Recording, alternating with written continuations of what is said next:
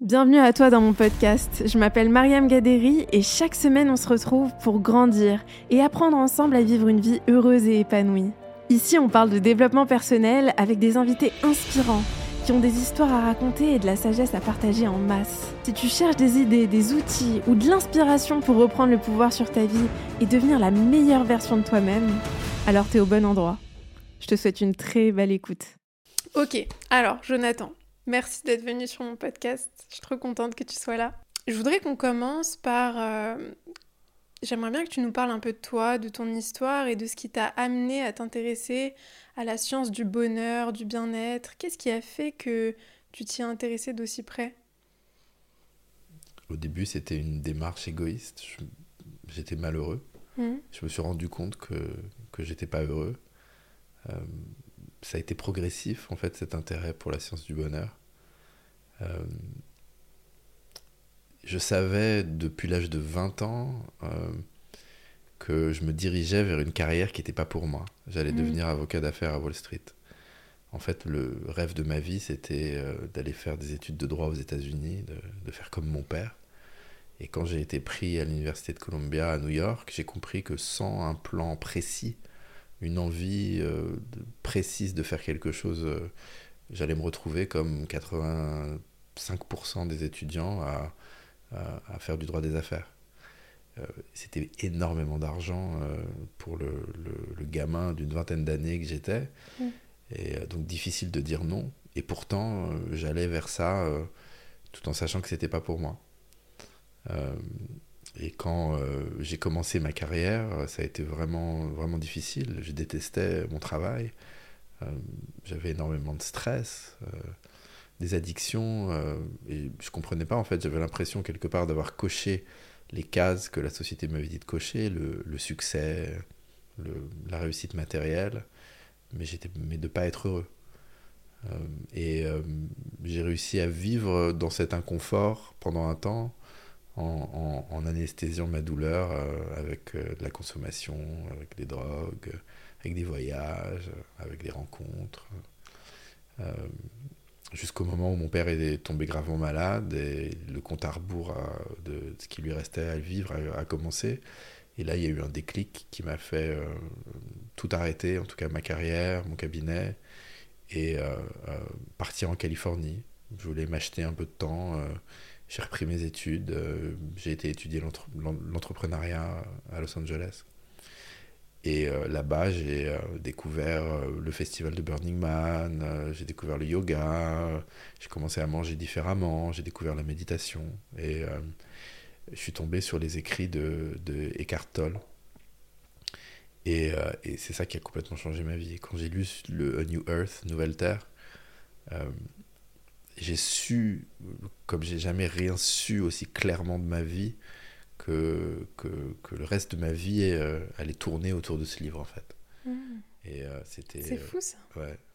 T'as eu cette une forme de d'intuition ou de, de, certitude à ce moment-là que. Ah ça m'a fracassé. C'était, c'était, je lisais, en fait, j'étais en train de lire le livre et j'avais l'impression de lire le mode d'emploi de la vie. Et je comprenais ah. pas pourquoi à, à, 30 ans, je sais pas quel âge, c'était il y a ouais, je devais avoir 32, 33. Euh, je comprenais pas pourquoi euh, les concepts qui étaient dans ce livre n'avaient pas été partagés avec moi auparavant. Pourquoi est-ce que tout le monde n'était pas au courant de ce qui était expliqué dans ce livre de euh, le, mental, l'identification mentale, l'ego, euh, le corps de souffrance, enfin, des, des, des, choses qui m'apparaissaient empiriquement comme une évidence mmh. et qui allaient changer ma vie? Et, mais j'ai senti en le lisant que, que, que, ma vie était en train de, de complètement changer. Euh, ce qui s'est passé par la suite, c'est que j'ai cru que j'étais devenu éveillé en, en, lisant le livre. Et donc je, disais à tout le monde qu'il fallait absolument lire le livre et tout. Et j'avais pas compris que j'étais au tout, tout, tout début d'un chemin. Mmh. Et que. Euh, et que après, ce qu'il fallait, c'était mettre en pratique et, euh, et se reconditionner, se reprogrammer. Euh, et donc ça a été le début d'une ouais, d'un grand voyage extérieur, intérieur, euh, euh, à la rencontre d'enseignements, de pratiques, à essayer des trucs, les mhm. partager et constamment étudier. C'est pour ça que justement, tu as créé un peu ce mouvement des antisèches du bonheur. J'adore ce nom. D'ailleurs, je vous invite à aller suivre Jonathan. Son pseudo, c'est Les antisèches du bonheur.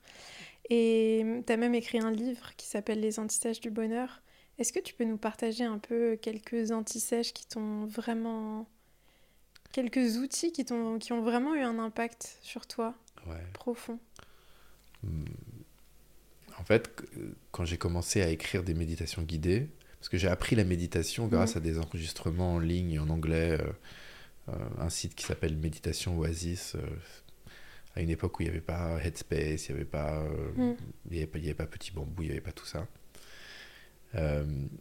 Et quand je suis rentré en France, j'ai vu qu'il n'y avait pas de méditation guidée, j'en ai créé. Et il m'est venu d'écrire des affirmations, mais un peu comme euh, quand j'étais avocat, j'écrivais des contrats, c'était vraiment ce que je faisais. Donc un peu comme les clauses d'un contrat avec moi-même. Hmm. Parce que je me rendais compte que euh, souvent je répétais des comportements euh, qui n'étaient pas bons pour moi. Et donc, ayant étudié la neuroplasticité et le fait que la répétition allait générer du, du, changement, je me suis dit qu'il y avait un certain nombre de phrases qu'il fallait que, que, je me répète pour vivre plus heureux, avec moins de stress. Euh, un des trucs qui m'arrivait souvent, c'était d'envoyer un message et, euh, de le regretter. Ah, et de me dire, euh, j'aurais pas dû envoyer ce message, quel con et tout. Et donc, une phrase, la première que j'ai écrite dans mes méditations guidées, qui était le, une phrase que j'avais besoin de me répéter à moi, c'était Je ne peux pas changer le passé, mais je mm. peux toujours faire de mon mieux ici et maintenant. Ouais, je vois ce que tu veux dire pour euh, pallier à cette, euh, cette culpabilité de... C'est ça, pour couper court en fait. Tu mm. peux passer tellement de temps à te demander est-ce que j'aurais pas mieux fait de faire ça et si j'avais fait ça, qu'est-ce qui se serait passé et tout. Et en fait, c'est... C'est de la torture mentale, je trouve. C'est ça, Ouais. Et les affirmations, ça t'a aidé, toi? Beaucoup. Beaucoup. Beaucoup parce que à force de me les répéter, elles me revenaient. Euh, mm.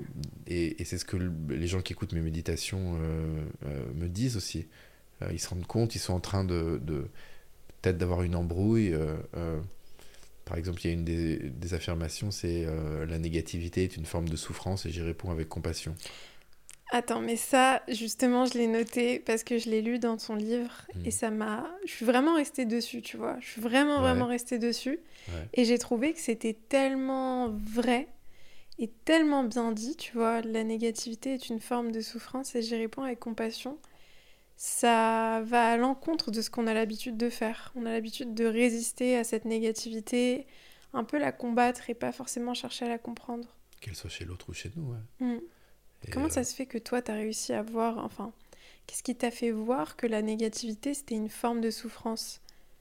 Est-ce que tu as eu une expérience où tu t'es rendu compte finalement que je, crois que d'abord, un peu comme tout, je l'ai lu quelque part, mm. que euh, sans doute dans les, les écrits de, de, de Eckhart. Euh, mais c'est cette idée que, en fait, si tu es heureux, tu peux pas être négatif. Euh, si tu es heureux, la seule chose que tu veux, c'est partager ton bonheur. Mm. C'est tu as envie que les autres soient heureux, tu as envie de. de donc, si tu es négatif, si tu es en colère, si tu dis du mal, si tu dis c'est qu'il y a quelque chose qui il y a quelque chose qui va pas. Mhm. Donc c'est en fait quand tu y penses c'est une évidence. Ouais, c'est vrai. Euh, c'est et, euh, et, après euh, tu dis bon bah ok c'est une forme de souffrance. Qu'est-ce que tu fais avec quelqu'un qui souffre? Tu le condamnes pas. T'essayes si tu agis avec le cœur, tu essayes d'aider à ce que cette personne sorte de sa souffrance. Pourquoi c'est aussi dur, à ton avis, de faire ça avec nous-mêmes? D'avoir de la compassion euh, pour nous-mêmes parce que on, je crois qu'on a des, la société nous conditionne à essayer d'être parfait, à essayer d'être le premier. On vit mhm. dans un monde de, de, compétition, dans un monde de, hiérarchique. Euh, si je suis pas parfait, alors je vaux rien. Ouais, c'est vrai. Euh, et donc, je me donne de l'autodétestation on se permet pas d'être parfaitement imparfait, on se permet pas d'être qui on est, on, on essaye de se conformer à, des standards. Mm. Euh, des standards de réussite, des standards de beauté, euh, des standards de perfection ou d'illusion de, de perfection. Mm. On s'aime conditionnellement. on s'aime euh, si on réussit, euh, si on n'a pas l'air bête, si on est beau.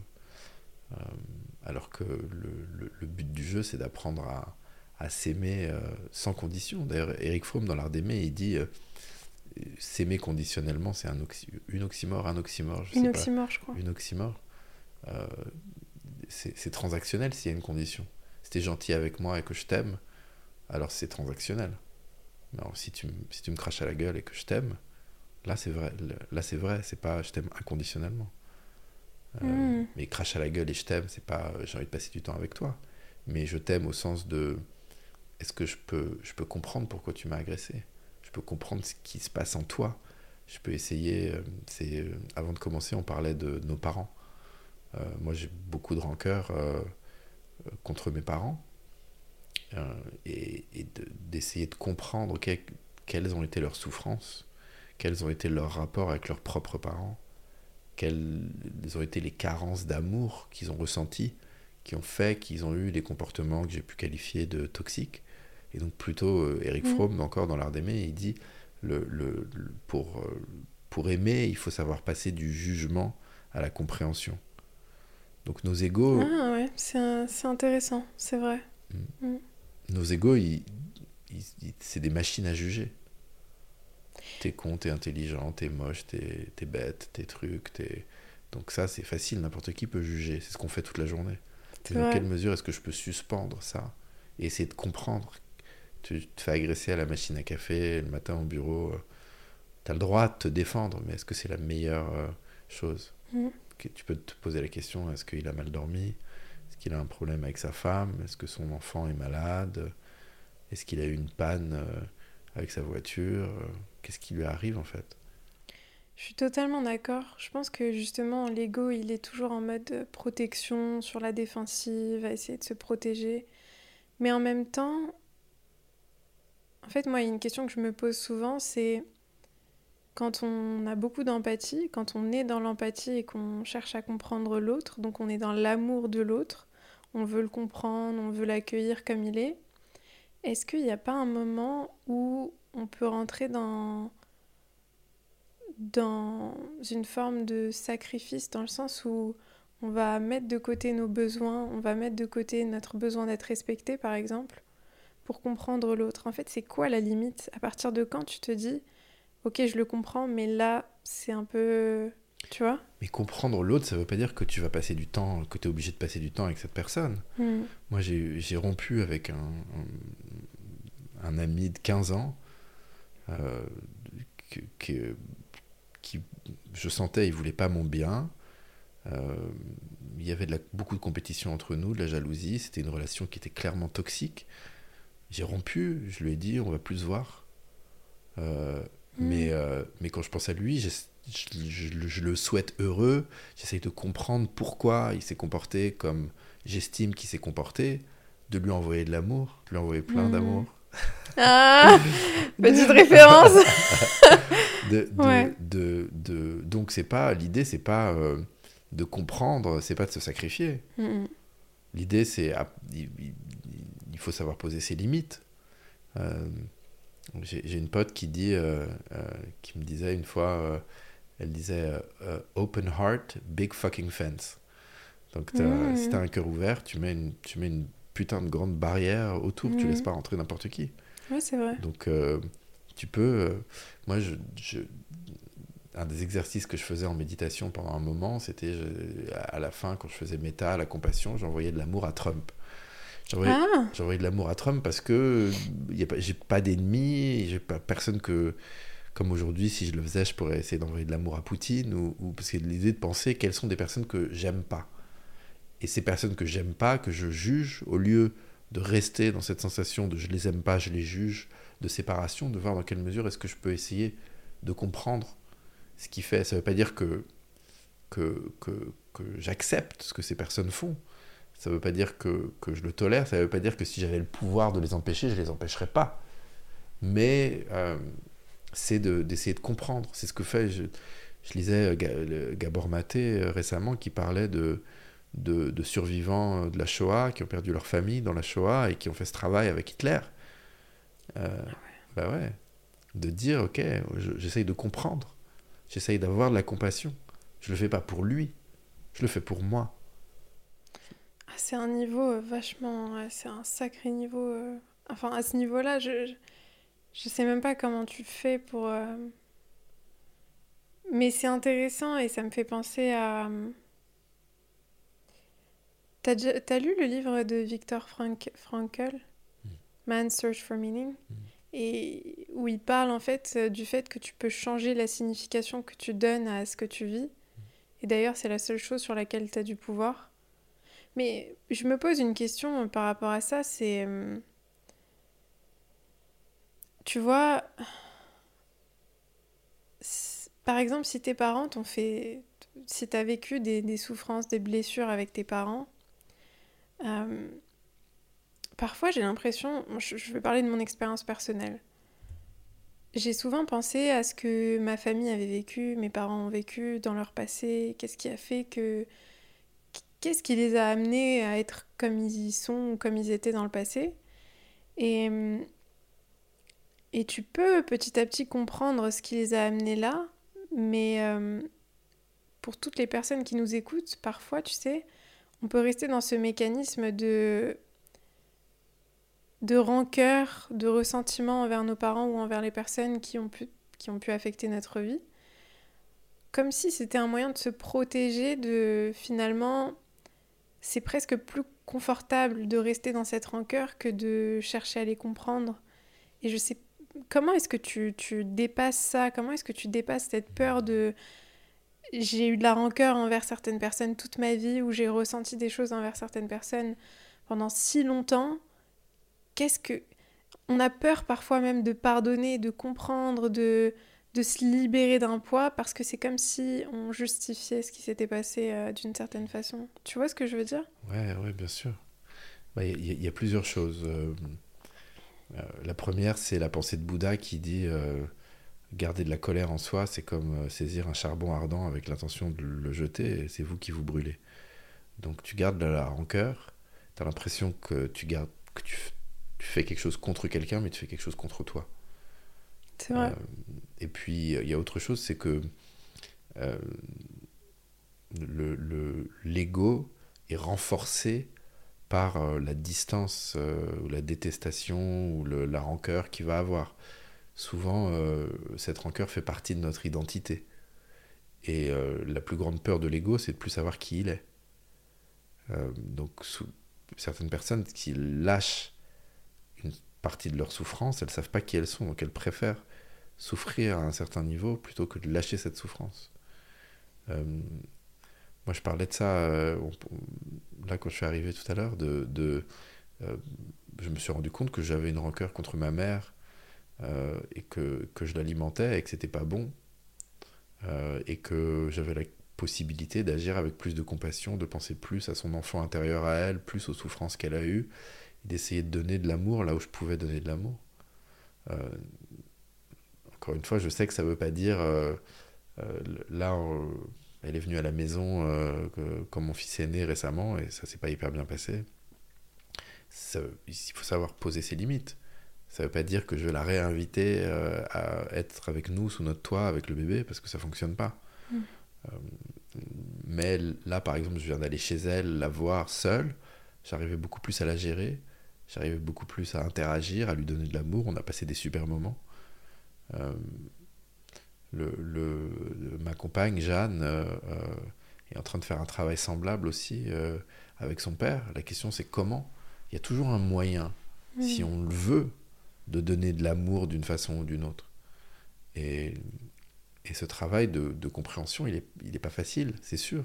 Parce qu'il y a le petit moi qui dit euh, j'ai été blessé, euh, on me doit, euh, c'est injuste. Exactement. Toutes ces choses. Mais, mais je pense que plus on travaille et plus on arrive à se donner à soi l'amour dont on a tant besoin, plus on, remplit sa coupe, plus on va arriver à, le donner autour de nous.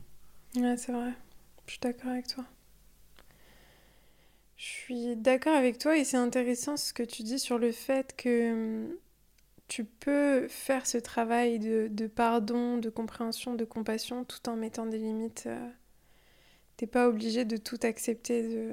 Non, Mm. non, c'est clair que non, t'acceptes pas. Et puis, je veux dire, euh, c'est- pas. euh, L'idée, c'est pas d'être euh, la bonne poire ou de te sacrifier, c'est pas ça. Du tout.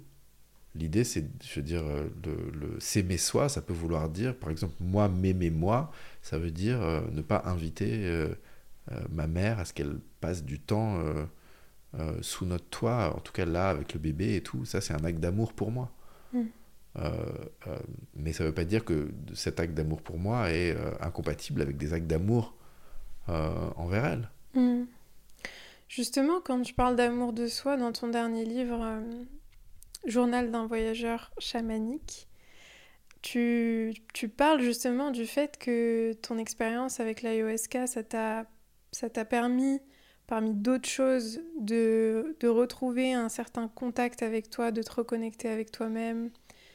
Euh, ça t'a permis une découverte de toi-même que tu n'avais pas expérimenté avant. Est-ce que tu peux nous parler de la façon dont ça t'a... Déjà, est-ce que tu peux nous parler de l'expérience en elle-même et comment est-ce que cette expérience t'a permis de retrouver cette forme d'amour de toi, cet amour pour toi-même que tu n'avais peut-être pas... Euh, ouais, le travail. Donc je fais ce travail avec cette plante sacrée euh, d'Amazonie qui s'appelle l'ayahuasca. Mhm. Je le fais depuis plusieurs années.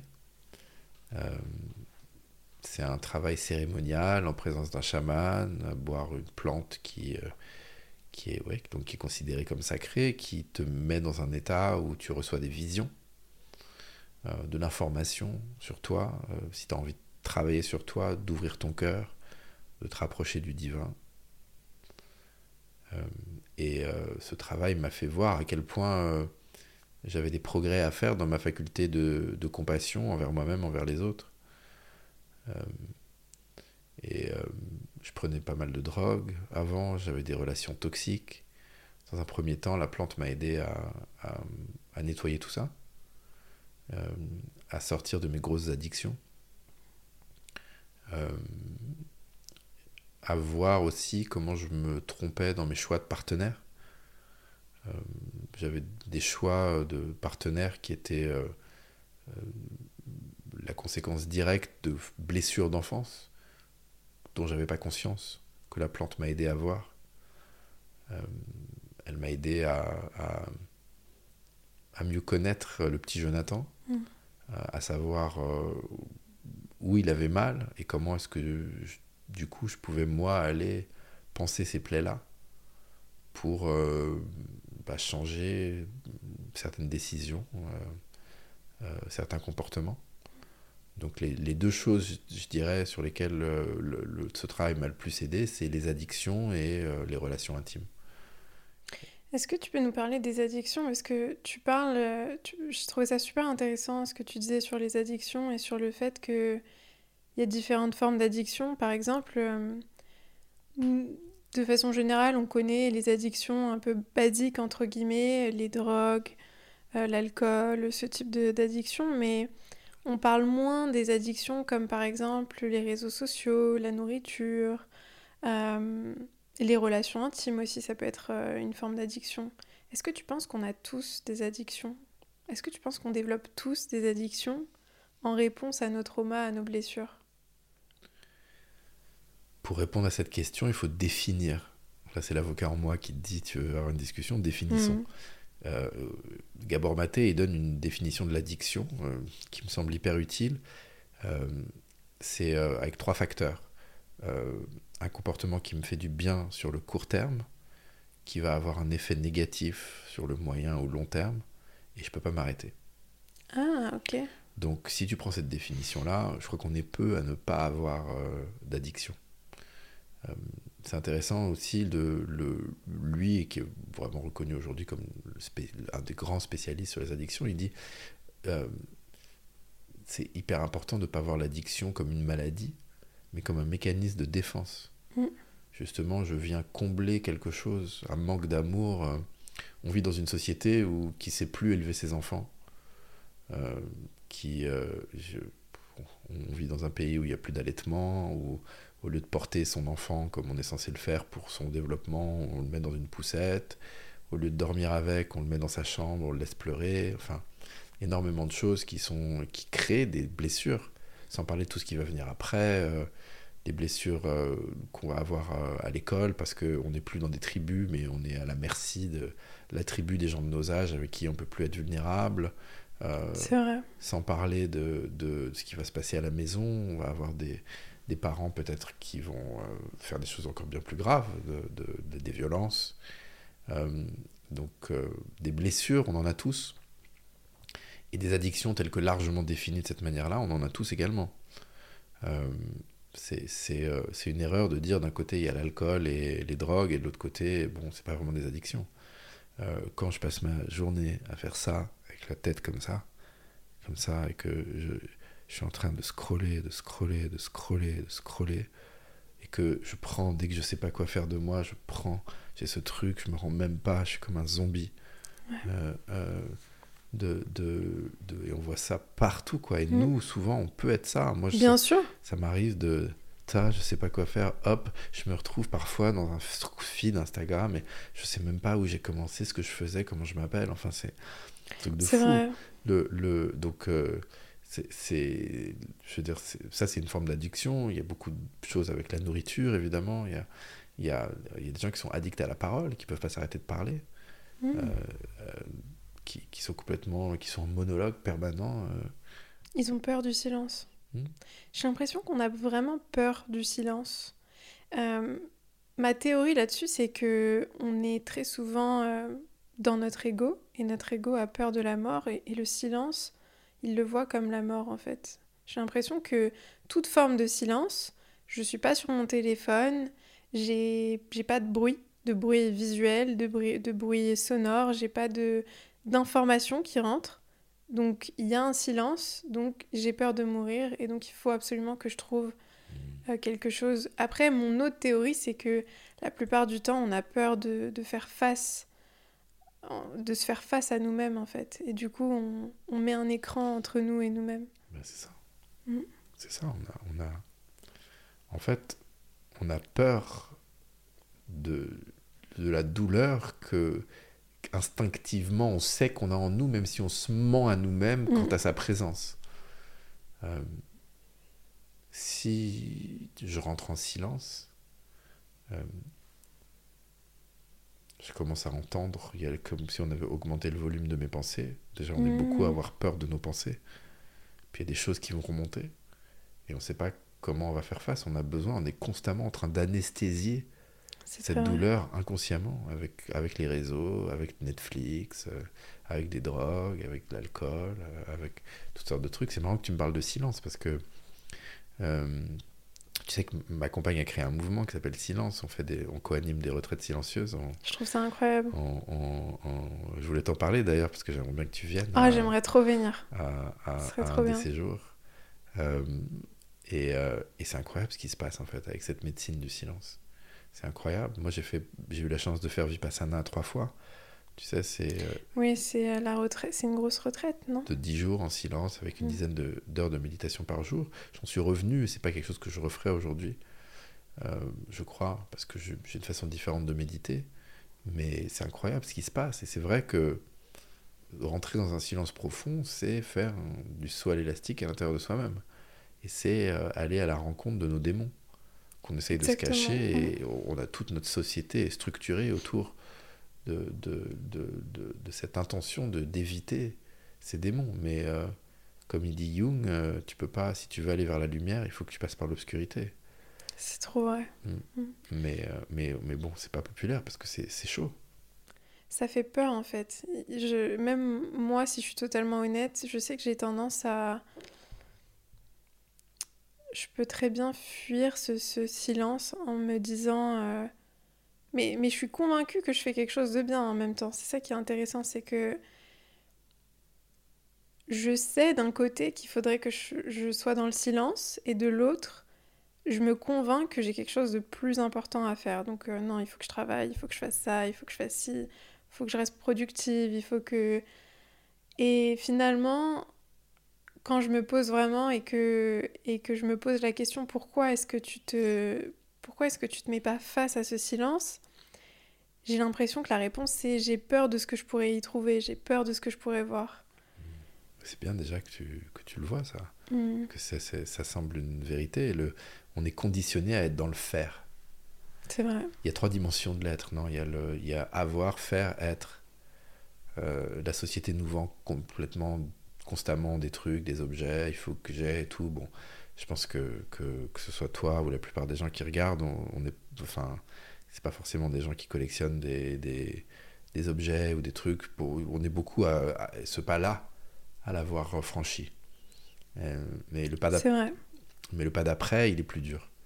Je me définis euh, en fonction de ce que je fais, en fonction de mes accomplissements, en Totalement. fonction du, du- du- de, de- de la réussite que, Tu que, projettes. que je peux montrer euh, au monde et surtout ce que je peux me convaincre que je mérite d'exister. Tara Brach, elle parle de, en anglais, elle dit euh, The trance of unworthiness. La Mhm. transe, apparemment, c'est traduit la transe de déconsidération. Mais c'est cette idée, en fait, qu'on est beaucoup euh, inconsciemment à être convaincu du fait qu'on ne mérite pas vraiment d'exister. Et que donc on doit prouver qu'on mérite d'être aimé, qu'on mérite d'exister. Moi, j'ai passé ma vie à faire des concours, à cocher des cases, à, à avoir des diplômes, euh, des réussites. Après, c'était des conquêtes. Enfin, c'était, ça s'arrête pas en fait. Et c'est, l'ego qui est constamment. euh, et, et- effectivement, quand tu commences à méditer, ton, ton ego, il te dit Mais qu'est-ce que tu fais? Tu gâches ton temps. De toute façon, ok, euh, t'as médité 10 minutes, ça suffit. Qu'est-ce que ça va faire que tu médites 10 minutes ou une heure? T'as médité, tu peux cocher cette case, t'as d'autres trucs à faire. C'est exactement trucs. ça, ouais. Il va se passer telle chose, il va se passer telle chose et tout. Et en fait, c'est, la méditation, elle sert à ça aussi. Elle sert à, ça, à remettre l'ego à sa place. L'ego, c'est un outil.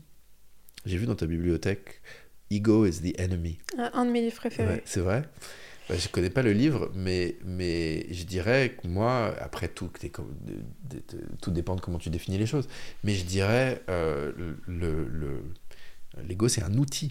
Et comment c'est un outil? Moi, je suis curieuse de ton avis là-dessus parce que mon avis sur l'ego, il a beaucoup fluctué. Avant, j'avais tendance à me dire que que l'ego, c'était quelque chose de très négatif. À un moment donné, je me suis dit non, mais en fait, l'ego, ça peut me servir. Mon ego peut me servir. Il peut aussi être euh, destructeur, mais si je l'utilise bien, il peut me servir. Mais euh, je suis super curieuse d'avoir ton avis. euh. Encore une fois, euh, tout dépend de comment tu définis l'ego. C'est vrai. Et, moi, la définition euh, que j'applique, c'est la définition euh, euh, que te- telle qu'elle est donnée par Eckhart. C'est the story of me, l'histoire de moi. C'est pour ça que j'appelle ça le moi histoire. C'est euh, toute l'histoire que je me raconte. euh, Jonathan Lehmann, euh, ancien avocat, auteur de livres, papa de Salvador, euh, co- compagnon de Jeanne, euh, euh, qui aime les sushis, voilà. Ça, c'est mon ego. C'est pas, c'est l'histoire de ma vie. Il n'y a, rien qui est intrinsèquement mauvais là-dedans. Mais si je me sers de l'histoire de ma vie, genre, ah, je suis fan des Red Hot Chili Peppers, j'ai pas réussi à avoir un ticket pour le concert, et donc là, je suis énervé, je suis pas content, ou, ou je montre mon film préféré à un pote, ça fait partie de mon moi histoire, de mon ego, il dit c'est de la merde, et je m'énerve parce que je me sens attaqué, parce que je me suis identifié à Mm. mon goût. Là, c'est un outil qui vient me faire du mal, mais je peux me servir de cet outil aussi d'une façon qui est bonne. Je, je suis, je me sers de, de l'outil de mon ego, de mon histoire pour, euh, euh, par exemple, je sais pas, aller sur un plateau télé pour euh, parler de mon livre, pour aider les gens à se mettre à la méditation, pour faire qu'ils soient moins stressés et plus heureux. Là, je me sers de mon histoire, je me sers de mon ego, je me Mm. sers d'anecdotes et tout d'une façon qui est, qui est positive. Positive. Le, le, le- l'ego, euh, il me semble, c'est comme, euh, comme le sexe, comme l'argent, comme euh, les- les nouvelles technologies. C'est une force qui est neutre. Et la question, c'est comment tu t'en sers. Mmh. Ah, c'est super servir- intéressant ce que tu dis, c'est Tu peux te servir de ces forces d'une façon qui est né- négative. Tu peux te servir de l'argent d'une façon qui est négative. Tu peux t'en servir d'une façon qui est positive. Si tu, enfin, si tu te sers de l'argent pour, euh, pour, pour te défoncer euh, euh, ou pour acheter des armes pour tuer des gens, ou si tu, tu te sers de l'argent pour euh, planter des arbres ou creuser des puits, c'est pas la même chose. C'est la même énergie dont tu te sers de façon différente. Le sexe, c'est pareil. Tu peux te servir du sexe pour dominer, pour infliger de la souffrance, mais tu peux te servir du sexe pour connecter, pour donner de Mm. l'amour. Les réseaux sociaux, c'est pareil. Tu peux, tu peux te servir des réseaux pour véhiculer de la haine, Et tu peux te servir des réseaux pour envoyer plein d'amour euh, euh, euh, Ouais. aux gens. Euh, L'ego, c'est pareil. Est-ce que je sers de mon ego pour dominer, pour dire que je suis supérieur à toi, pour aller faire la guerre? Ou est-ce que je sers de mon ego pour rameuter des gens, pour faire du bien, pour donner de l'amour? C'est trop vrai ce que tu dis. C'est, bah, je suis totalement d'accord avec ça en fait. Pour moi, l'ego, c'est ça, c'est cette partie de nous. Mais justement, moi, je le vois aussi vraiment, surtout comme cette partie de nous qui, qui est blessée, qui a peur et qui cherche constamment à se protéger et à prouver, à, prouver son importance, à prouver sa valeur, à se protéger, à se défendre. Euh, Mais c'est vrai que je suis d'accord que justement, on peut utiliser l'ego euh, à des fins positives. Mais encore une fois, tu vois, si je suis totalement honnête, par exemple, si on m'invite sur un plateau télé pour parler de mon livre, mon intention, ça va être bien sûr d'aider les gens à travers mon livre. Mais est-ce que ça vient pas aussi nourrir la mauvaise partie de mon ego qui me fait croire que je suis quelqu'un d'important et de Évidemment. supérieur Et bien sûr que oui, bien sûr que oui, et c'est en ça que c'est c'est euh, euh, et c'est vrai pour euh, si je construis des puits, est-ce que je le fais pour les autres ou est-ce que je le fais pour me sentir avoir l'impression que je suis quelqu'un de génial? Il y a toujours cette Mm. dualité. Il y a toujours cette dualité et donc il faut faire très attention. Il faut faire en sorte, c'est toujours ce truc que il faut que le- le- le- l'ego soit euh, euh, euh, au service de la mission plutôt que la mission soit au service de l'ego. Et, et, et, et ça, faut faire attention, euh, c'est avec, avec tout en fait. Je veux dire, c'est comme. euh, je veux dire, si, si, si, euh, si tu envoies plein d'amour sur les réseaux sociaux, euh, tu peux aussi rentrer dans le, dans, dans le piège de j'ai combien de followers, Bien euh, sûr, je suis tellement cool parce que j'ai plein de followers, totalement. Mm. euh, euh, on m'aime, etc. Et l'idée, c'est déjà de se désidentifier de toutes les pensées euh, euh, et de voir, de les voir, ces pensées, et de réussir à, à se moquer de soi-même, Mm. de pas y donner trop d'énergie et tout.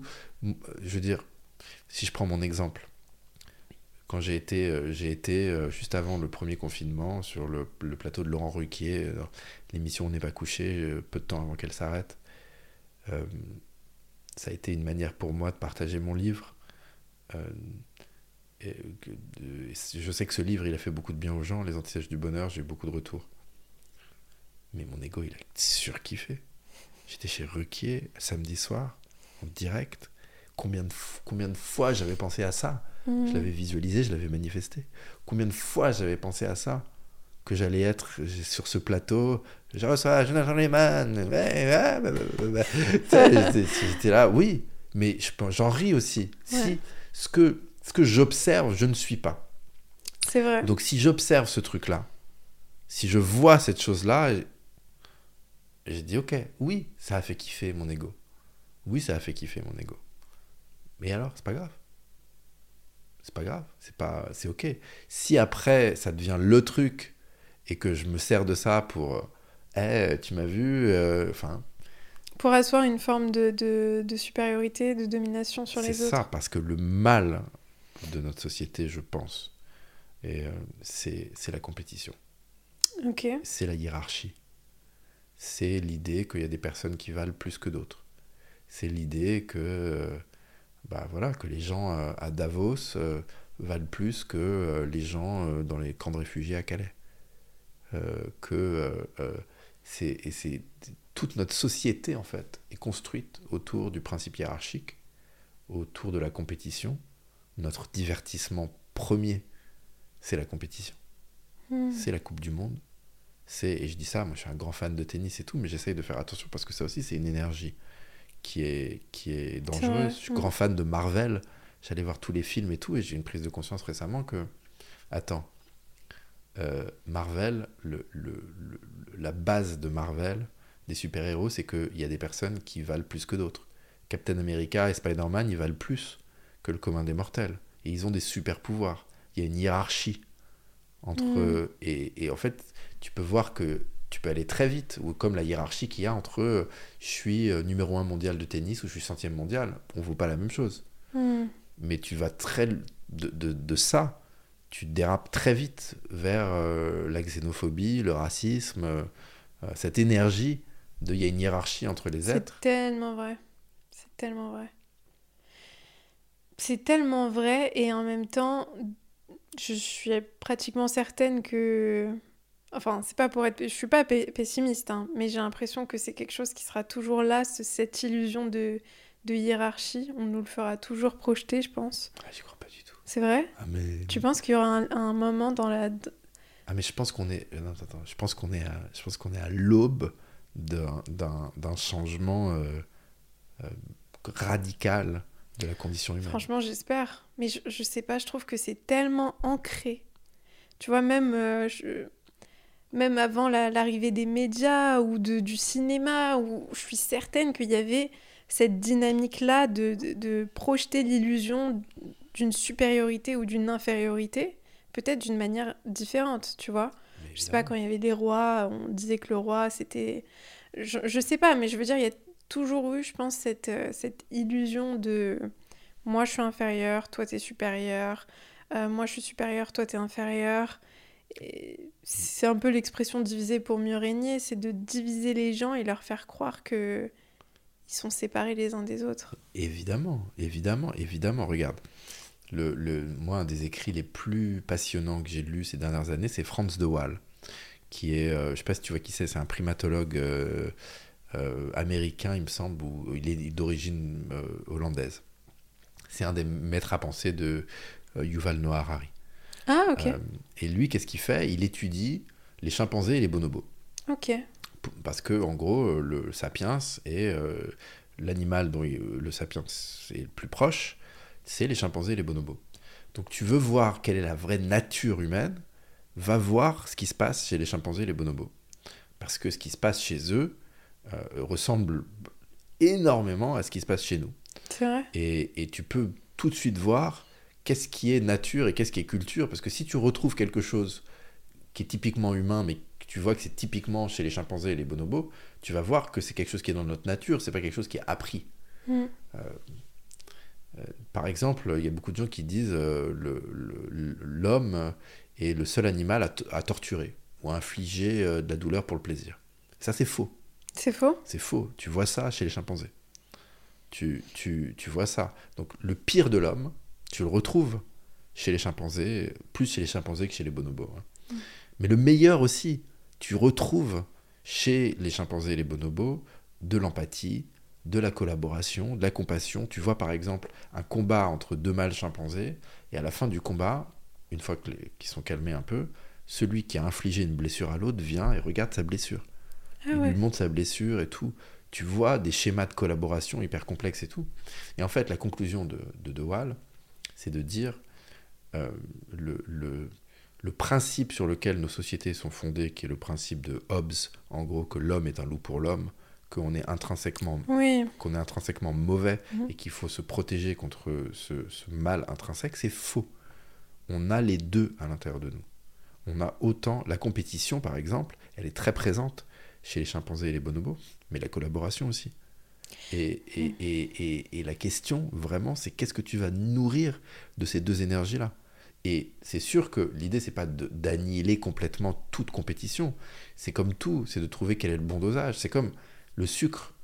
Tu hmm. peux en manger un petit peu, c'est ok. Si tu en manges trop, tu vas mourir. C'est vrai. C'est vrai, euh, tout est une question de dosage. Et aujourd'hui, on a, euh, on, a, on, est, on a une overdose de compétition et on n'a pas assez de collaboration et on a besoin de rééquilibrer ça. Hmm. Et, et, moi, je suis persuadé qu'on va vivre dans un monde euh, après-demain qui sera un monde d'amour euh, qui sera un monde où la collaboration sera plus importante que la compétition. Vraisemblablement il y aura toujours besoin d'un peu de hiérarchie parce que c'est utile la hiérarchie quand même pour faire fonctionner un groupe. Ça donne un certain ordre, enfin une structure, on va dire. Euh. Mais seulement dans la mesure où elle est, elle est nécessaire. Mm. Euh, la compétition, elle crée l'illusion du manque la compétition, je, lisais un, livre qui s'appelle The Case Against Competition, mm. qui, est, qui, est, qui, est, assez intéressant, qui a une vingtaine d'années, il me semble, peut-être même plus. Et il dit, en fait, la compétition, euh, elle est basée sur l'idée en anglais de scarcity, de manque. Pourquoi? Pourquoi est-ce que... enfin, et moi encore, je suis un grand fan de tennis, hein, mm. euh, euh, mais, mais pourquoi est-ce qu'il doit y avoir seulement un gagnant? Pourquoi j'ai créé cette, ce manque fictif pour couronner une personne? Il y a toujours ce truc, on a ce, on a ce truc de les fans de foot sont constamment en train de poser la question c'est qui le meilleur de tous les temps alors? Est-ce que c'est est -ce c'est Ronaldo? Est-ce que c'est Messi? C'est la même question dans le tennis. Qui est le meilleur de tous les temps? Toujours la question de qui est le meilleur, qui va gagner. Ça, tu penses que c'est quelque chose de récent? Enfin, que, pourquoi tu penses qu'on est aussi presque, il y a une obsession presque sur, ce, sur cette question de qui est le meilleur? C'est une obsession. Mais pourquoi, à ton avis, on est autant. Euh, Écoute, j'ai pas la réponse. Je pense qu'il y a toutes sortes de facteurs. Une des réponses, et elle est, elle est peut-être pas bonne, mais une des réponses, il me semble, c'est euh, la grande transition du passage à l'agriculture. Euh, comment on est passé de chasseur-cueilleur à, à, un monde d'agriculture. Parce que quand on était des chasseurs-cueilleurs, euh, la propriété n'existait pas vraiment. On était constamment en train de bouger, la terre ne nous appartenait pas, on lui appartenait. On avait, on, était propriétaire que de ce qu'on pouvait porter avec nous. Donc il n'y avait pas vraiment cette question-là. Mais à partir du moment où on a découvert l'agriculture, la propriété est née mmh. avec. Et de la propriété euh, a découlé énormément de choses, et notamment le statut savoir qui contrôlait qui. Euh, euh, et, donc on a été poussé à devenir de plus en plus propriétaire. Mm. Et, la compétition est, est, partie de là, il me semble. Parce que ceux qui gagnaient la compétition étaient plus propriétaires. Ouais, ça revient un peu à, cette question de pouvoir, de puissance et de pouvoir. Mm. De, le meilleur, c'est le plus puissant, le plus... Mm. Ça, c'est une question que je me pose beaucoup parce que je pense que une de mes parts d'ombre, c'est ce côté compétitif que j'ai beaucoup, je pense, sur lequel j'essaye de travailler parce que ça m'a vraiment c'est arrivé un stade à un moment où ça me faisait vraiment souffrir parce que j'avais vraiment cette sensation de tu sais ça nourrissait une peur que je peux même pas expliquer en fait cette peur de pas être assez bien de pas assez faire de pas assez performer et je me suis rendu compte que finalement, c'était une énergie qui me détruisait vraiment. Enfin, ça me ça m'empêchait de fonctionner normalement. Et en même temps, j'ai l'impression qu'il peut y avoir une compétition saine. Il peut y avoir une. Tu vois, c'est comme ce que tu disais, il faudrait définir la compétition. Mais pour moi, le fait de se dire comment est-ce que je peux être meilleur, comment est-ce que je peux faire mieux, comment est-ce que je peux mieux contribuer, ça peut être quelque chose de sain. Euh, ça peut être une intention saine. Que l'autre que euh, comment est-ce que je peux être meilleur que voilà exactement que l'autre et que comment est-ce que je peux mieux faire que l'autre comment est-ce que je peux ouais. Je sais pas. Je je, je pense que c'est je sais pas peut-être. Tu penses qu'il n'y a pas de compétition saine?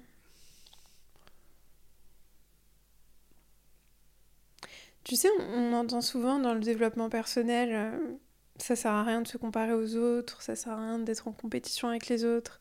Il vaut mieux se comparer à soi, il vaut mieux être en compétition avec soi, avec la version que tu étais hier, avec ce que tu as fait hier. Mm. Qu'est-ce que tu penses de ça? Écoute, l'idée de, de, se dépasser, d'évoluer, de progresser, ça me parle. Je sais pas si on est en compétition avec soi-même. C'est comme, est-ce que le, est-ce que l'élève de CM2 est en compétition avec euh, l'élève de CP qu'il était? Non, il est juste dans un. Il est, il, est, il est dans une autre sphère. Euh. Non, c'est plus de se dire, au lieu de te comparer aux autres, euh, compare-toi à, à toi, c'est-à-dire, tu vas te comparer à. Tu vas te dire, ok, bah là je suis à ce stade, mais hier j'étais à ce stade-là. Oui. Au lieu de te dire, bah, cette personne, elle est à ce stade, moi, je suis pas assez bien. Mais pourquoi on se compare aux autres? On se compare aux autres parce que quelque part, il y a de l'envie. Hmm. Parce qu'il y a une forme de jalousie. Moi, je me compare. Euh, euh, il y, a, y, a, y a un livre euh, il y a un livre dans ta bibliothèque d'un mec qui me trigger vachement. C'est vrai? Jay Shetty. Ah, intéressant, super intéressant qui te trigger. Je suis hyper trigger par, par Jay Shetty. Sans doute parce qu'il y a de l'envie. Hmm. Bon, pour d'autres raisons aussi. je comprends. Mais sans doute parce qu'il y a de l'envie. Sans doute parce que euh, il est beau, il est réussi, il est charmant, il parle super bien. Je sais pas, bon, il y a aussi des, des, choses, je pense, que, que, qui me déplaisent sincèrement et qui ne sont mhm. pas de, de l'envie, mais je pense que le, la comparaison avec autrui, c'est souvent de l'envie. Je veux ce que l'autre a. Euh. Mais à ton avis, est-ce que, parce que si je veux ce que l'autre a, est-ce que c'est un besoin que je me, je me suis créé ou est-ce que c'est un véritable besoin? Si je veux, par exemple, rayonner autant que Jay Shetty, est-ce que c'est parce que ça vient d'un besoin naturel et intrinsèque ou est-ce que c'est un besoin que je me suis créé parce que mon ego l'a créé? Personne n'a le besoin de rayonner devant, à, des, devant des, à des millions de personnes. C'est pas un besoin. Ça ne peut pas être un besoin. Donc finalement, je me suis créé ce besoin. Comment ça peut être un besoin? Est-ce que tu as besoin de as besoin d'air, tu as besoin d'eau, tu as besoin de nourriture, tu as besoin d'amour. Mais ce que tu reçois sur les réseaux sociaux, les likes et tout, c'est pas du vrai amour. Oui, mais on pense que c'est de l'amour, je pense. Bah, c'est un substitut.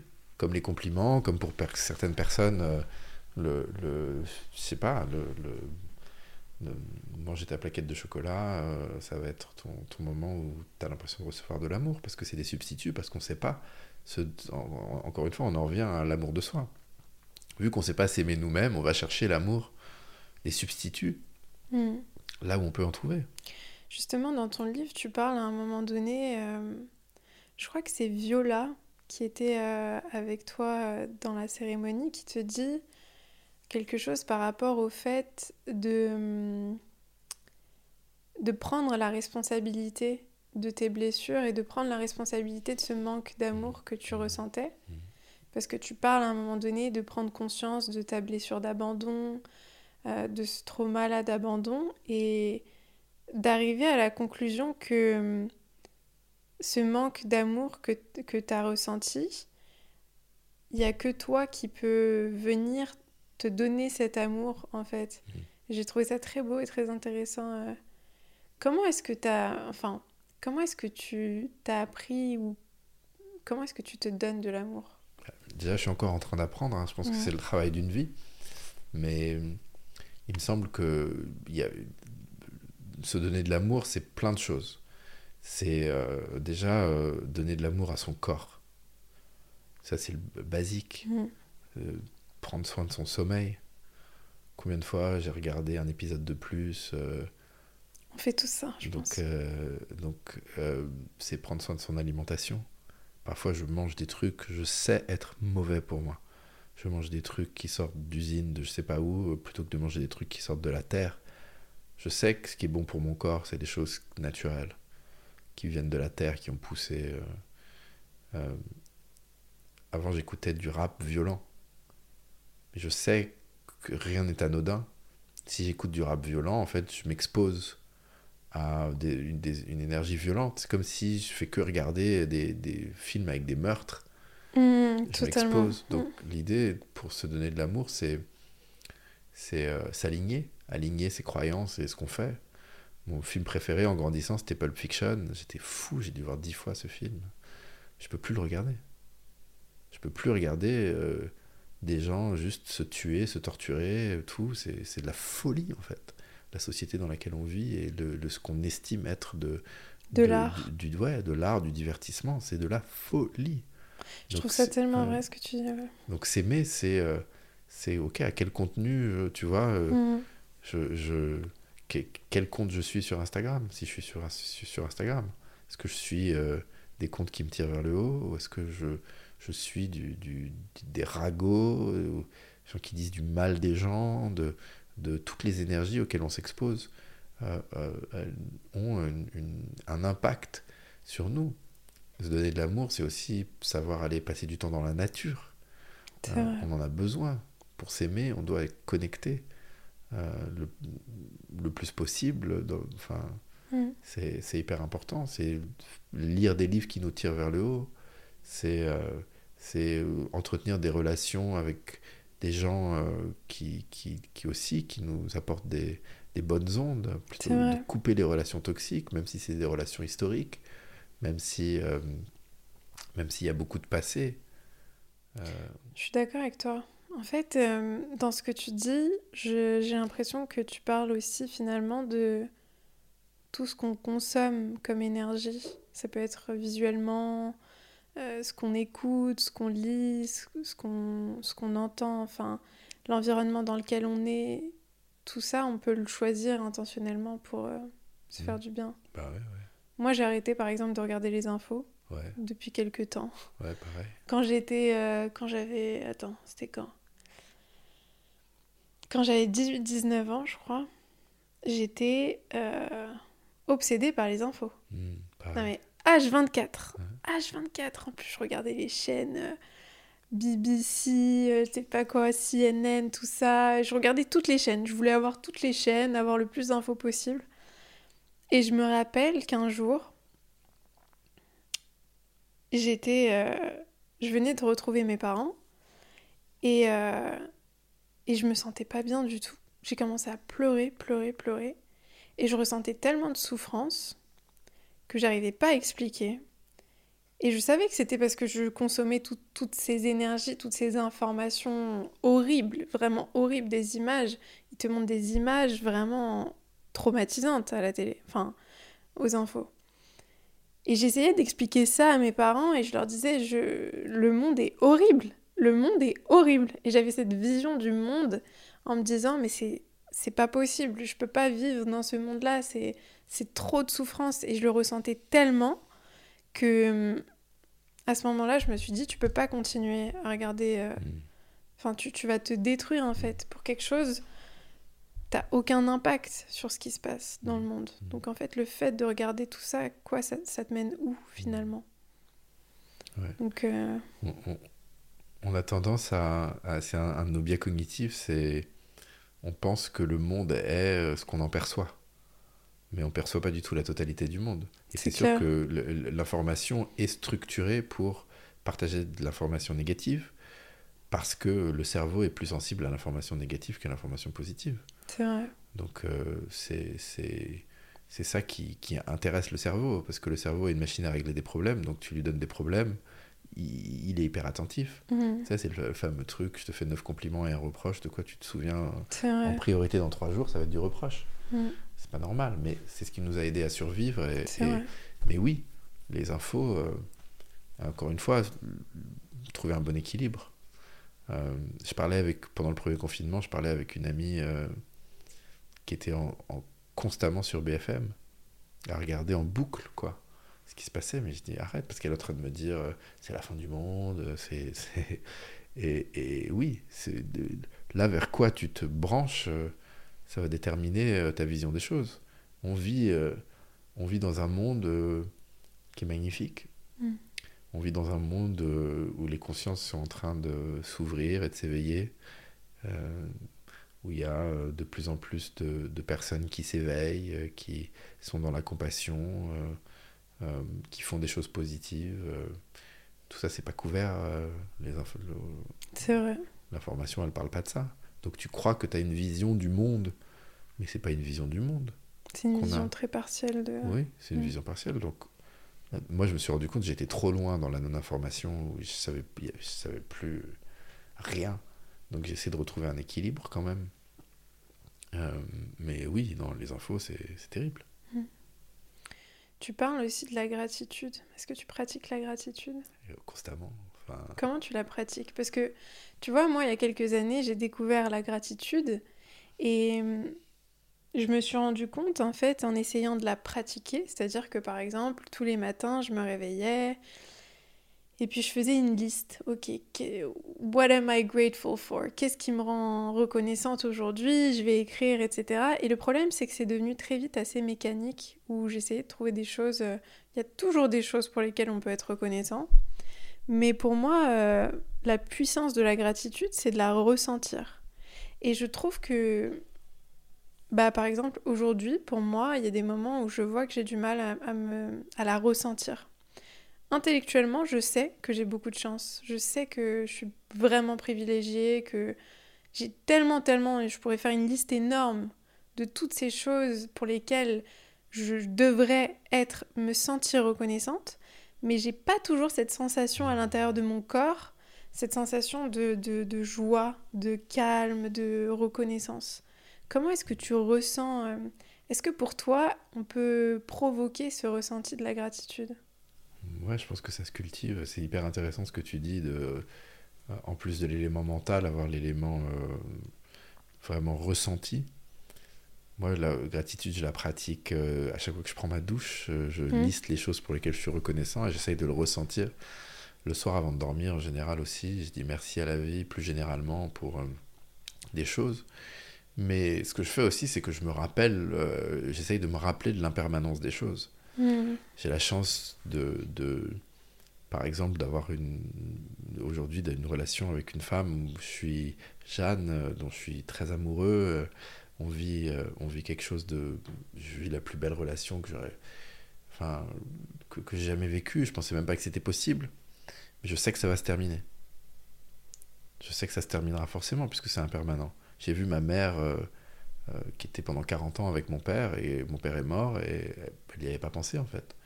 Et mm, des moments où je m'engueule avec Jeanne, j'essaye de me rappeler, mais attends, imagine, elle part demain. Parce qu'elle partira demain. C'est près d'un demain qui est après-demain, mais, hmm. mais se rappeler ça aussi. C'est les, vrai. les, sages nous disent euh, accepte la mort. Euh, s'il te restait 24 heures à vivre, est-ce que tu n'aurais pas de la gratitude pour ton café, pour ta banane, pour, pour, pour, euh, pour, euh, pour, pour, l'eau chaude qui coule sur ton corps et cette sensation, pour tous ces trucs qu'on prend pour acquis en fait, mais qui vont partir. Mhm. Et, et, les gens que t'aimes, les moments que tu peux passer, je sais pas, moi ce soir je vais, je vais voir mon, mon pote Anthony, que j'adore. Euh, je pourrais prendre pour acquis, mais c'est peut-être la dernière fois que je le vois. Et, donc je pense que ça aide aussi de... Les, les gens n'ont pas envie de penser à la mort euh, et s'en cachent et on, met les vieux dans des EHPAD, euh, on, on, cache tout ça. mais non, la mort c'est beau. encore une fois, je te parle conceptuellement, j'essaye d'intégrer ces, ces, concepts à ma vie parce que je sais qu'ils font du bien. C'est pas complètement intégré. J'ai peur de la mort. Je, ne me pose pas là en disant je suis éveillé, j'ai pas peur de la mort, mais je me rappelle de ces choses. Et, euh, ouais. C'est très vrai. Tu vois, c'est d'ailleurs quelque chose que que, dont j'ai parlé dans un autre podcast. C'est le fait que pour moi, la mort nous permet de immédiatement ressentir ce qui est important. On le ressent immédiatement. Tu vois, tout à l'heure, tu as parlé du fait que quand ton papa il est tombé malade, tu as eu une sorte de prise de conscience. Et c'est souvent dans des moments comme ça où un proche est dans une situation compromettante, où, où la mort peut s'approcher, où on voit que la mort existe en fait. La mmh. mort est réelle. Parce que le problème aussi, c'est que si on est vraiment honnête, on vit dans une société où on n'est pas en contact de la mort. Mm. D'ailleurs, une théorie que j'ai là-dessus, c'est que certains peuples ou certains, certaines cultures ont une relation totalement différente à la vie parce qu'ils ont une relation différente à la mort. Ils sont beaucoup plus confrontés à la mort, ils ont une euh, relation décomplexée avec la mort, mais donc ils ont aussi une joie de vivre totalement différente mm. de la nôtre. Et c'est vrai ce que tu dis, c'est hyper intéressant parce que finalement, peut-être que c'est parce qu'on n'est pas assez conscient de notre condition mortelle que on n'est plus forcément en contact avec cette gratitude euh, qu'on mmh. devrait ressentir. Mmh. C'est vrai. Mmh. C'est vrai que j'avais pas pensé à ça. Mais, euh, mais ouais, et du coup, moi je suis curieuse euh, que tu nous parles un peu de ta relation avec Jeanne, comment tu l'as rencontrée, Qu'est-ce qui était différent dans cette euh, rencontre, dans cette relation euh hmm. Parce que tu, tu, vois, dans le, même dans le livre, tu dis que tu prends conscience, euh, dans le livre, tu prends conscience, tu nous racontes comment tu prends conscience de, de tes blessures, des schémas que tu répétais, parce qu'on répète tous des schémas dans nos relations. Hmm. Qu'est-ce qui a fait que cette fois-ci, c'était différent et...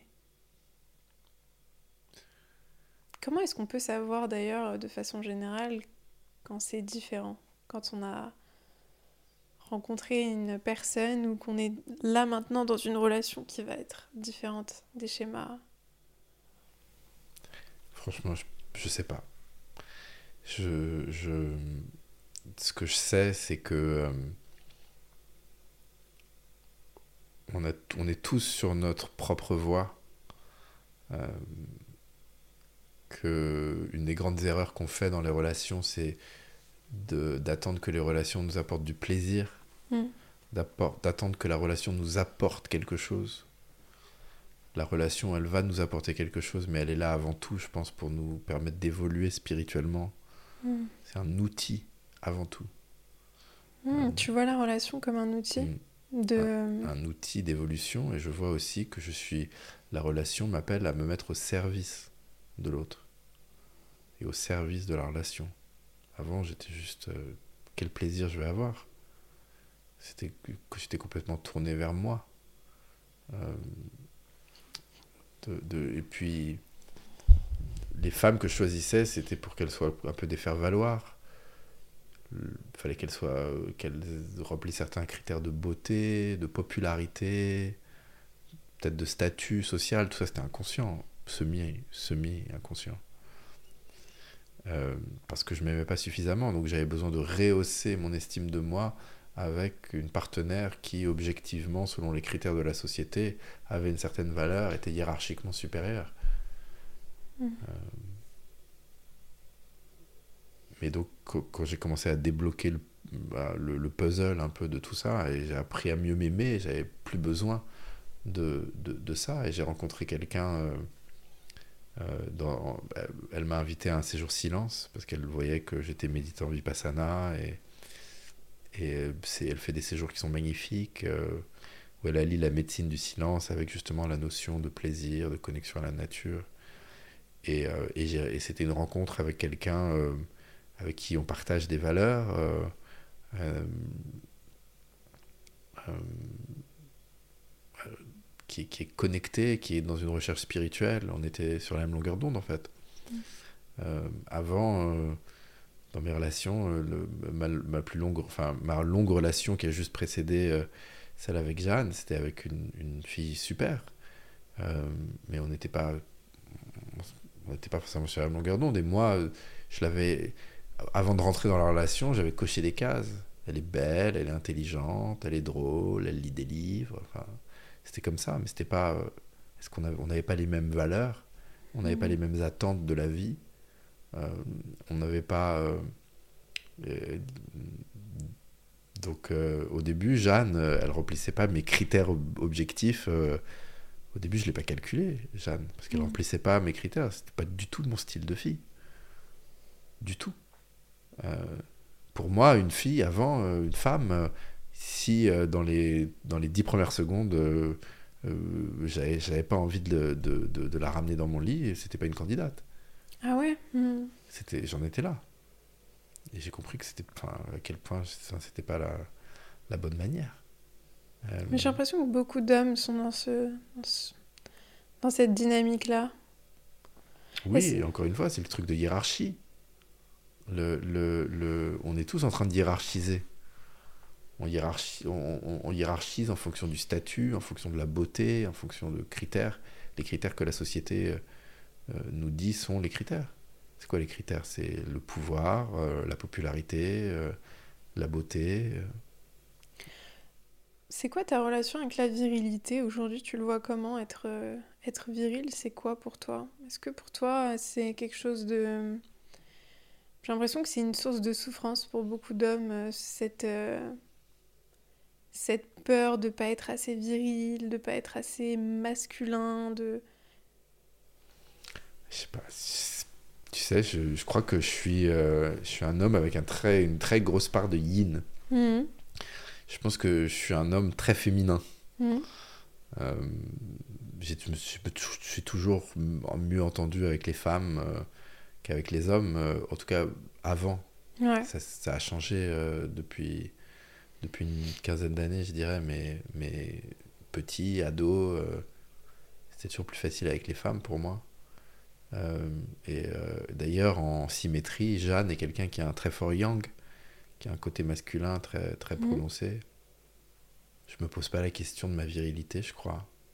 Non, c'est pas ça que je voulais dire. C'était plus. euh, Est-ce que c'est quelque chose qui t'a fait souffrir, toi, personnellement, le fait d'avoir cette sensation que, en tant qu'homme, il faut être viril, en tant que... Je te demande ça parce que je sais qu'il y a forcément des hommes ou des jeunes, jeunes hommes qui nous écoutent et qui ont peut-être cette pression de se dire euh, je suis peut-être pas assez à ce niveau-là, Hmm. tu vois. Ça revient aussi à ce sentiment de pas être assez. Hmm. Et c'est quelque chose qui, pour moi, est super important de déconstruire et justement avoir des modèles d'hommes où tu te dis que finalement, bah, cette personne, elle se sent bien avec elle-même et elle, elle se met pas cette pression à elle-même euh, pour remplir Hmm. certains critères que la société. euh, Je pense que je l'avais avant, peut-être, la pression de, de, de- de- d'assurer comme un homme. euh, mhm. Et puis ça peut revenir. Hein, de, de- par exemple, j'ai des problèmes de dos qui font que je me suis retrouvé dans des situations où j'étais pas capable de porter des trucs. Ça, c'était un truc d'homme et ça me faisait, ça me mettait mal en fait. De, parfois même, on est, que- quand j'avais vraiment des problèmes de dos en voyage, c'est Jeanne qui portait euh, quand il fallait mettre la valise dans le taxi et tout et genre, c'était ouais, c'était dur pour l'ego. Mm. ouais. Euh, mais euh, je m'y suis fait. Et je pense que ce dont les hommes ont le plus besoin aujourd'hui, c'est de développer leur féminin. Je Euh, suis d'accord avec toi. euh, de, de connecter à leur vulnérabilité, savoir dire je sais pas, de savoir poser des questions, de savoir Ouais. écouter, de savoir recevoir, savoir se remettre en question. Euh, Savoir dire j'ai besoin d'aide aussi. ouais, ouais, ouais. Qui est une forme Parce de que- vulnérabilité. Je trouve que ouais, je, pense beaucoup à la vulnérabilité en ce moment parce que je me rends compte que c'est le moyen le plus puissant finalement de se reconnecter à soi et de s'accepter entièrement. Parce que justement, quand on met de côté ces, ces zones de souffrance où on fait comme si tout allait bien, on fait comme si on n'avait pas besoin d'aide, on, a... on va se couper de nous-mêmes et on se coupe des autres aussi, dans un sens. C'est ça, et c'est... Gabor Maté, il, il- il parle de ça dans, dans The Myth of Normal, son dernier livre. Il dit euh, tout dans la nature euh, doit se rendre vulnérable pour euh, grandir, pour évoluer. Euh, une, une pousse d'arbre est très vulnérable. Je sais plus quel crustacé, pas crustacé. un- Ah oui, un crabe, euh, crabe, Ouais. Qui... pour grandir et a besoin de se séparer de sa, euh, Coquille. de sa coquille pendant un moment, ils seront hyper vulnérables. On a, on a besoin d'être vulnérable pour euh, évoluer. Euh, C'est très vrai. Et si on se rend pas vulnérable, euh, on, on va se coincer. Ok, pour terminer le podcast, j'ai quelques questions pour toi. C'est quoi l'impact que tu aimerais avoir sur les autres? Si je peux contribuer à ce que les gens s'aiment mieux eux-mêmes, qui donnent plus d'amour autour d'eux, qui se comprennent mieux, qui comprennent mieux la vie, qui fassent moins des qui s'adonnent à moins des comportements qui leur fait du mal et qui les limitent dans leur capacité à connecter à eux-mêmes, aux autres. Cet impact-là, Ok, c'est un bel impact. Est-ce qu'il y a quelque chose qui était important pour toi dans le passé et qui a plus du tout d'importance aujourd'hui? Plus du tout d'importance. J'ai plus envie de dire, il y a des choses qui ont moins d'importance. Parce que par exemple, si je prends l'apparence physique, Mhm. ça serait malhonnête de dire qu'elle a plus d'importance aujourd'hui. Elle a de l'importance. J'ai un espace là, euh, dans, entre mes dents, euh, qui que je regarde beaucoup dans le miroir. euh. Mhm. Mais je dirais globalement, le, je pense que je suis moins préoccupé par ça. Je suis moins préoccupé par savoir qui a gagné le, le quart de finale à l'Open d'Australie. euh, de, je suis moins préoccupé euh, par ça. Je suis globalement moins préoccupé par ce que les gens pensent de moi. Mhm. Euh, j'ai fait la paix avec le fait qu'il y aura toujours des gens qui m'aimeront pas et qu'il y aura des gens qui m'aiment et plutôt que d'essayer de faire en sorte que les gens qui m'aiment pas m'aiment absolument. Euh, Mm. ça, ça, ça, m'importe euh, euh, beaucoup moins. Ce qui Mm. m'importe beaucoup moins, un truc, ah, s'il y a un truc, Ouais, tu vois. Presque, hein, mais j'étais obsédé avant par le fait d'avoir raison. Ah, Et en tant qu'avocat, j'étais constamment en train de convaincre. Et aujourd'hui, j'arrive beaucoup mieux à relâcher ça. Je m'en fous, en fait. Je te, Ça, je te dis, et puis je relâche. J'ai pas besoin de, de te prouver. Attends, pas tout le temps, hein, parce qu'il y a des moments avec Jeanne où on rentre dans des sortes de combats. Parfois, j'essaie de faire un pas en arrière et, et tu sais, ces embrouilles où tu, parfois tu t'embrouilles avec quelqu'un et tu sais plus pourquoi tu t'embrouilles, juste pour Mhm. avoir raison et pour donner tort à l'autre. En fait, c'est la stratégie de base de l'ego. L'ego est séparé des autres égos, donc il cherche à. Et encore une fois, on en arrive à cette question de hiérarchie. Si j'ai raison, je- dans l'instant, je suis hiérarchiquement supérieur. Mais Mhm. c'est aussi ce truc de. Si je te donne une information que tu n'as pas, un ragot, attends, faut que je te raconte un truc. À ce moment qui précède, où je t'ai je pas dit, il y a un truc supérieur, puisque je sais quelque, Quelque chose que, tu moi je sais ne sais pas. et, et, et je vais être la personne qui te l'aura dit. Et toujours, tu retrouves cette compétition, cette hiérarchie partout. C'est vrai. C'est très vrai.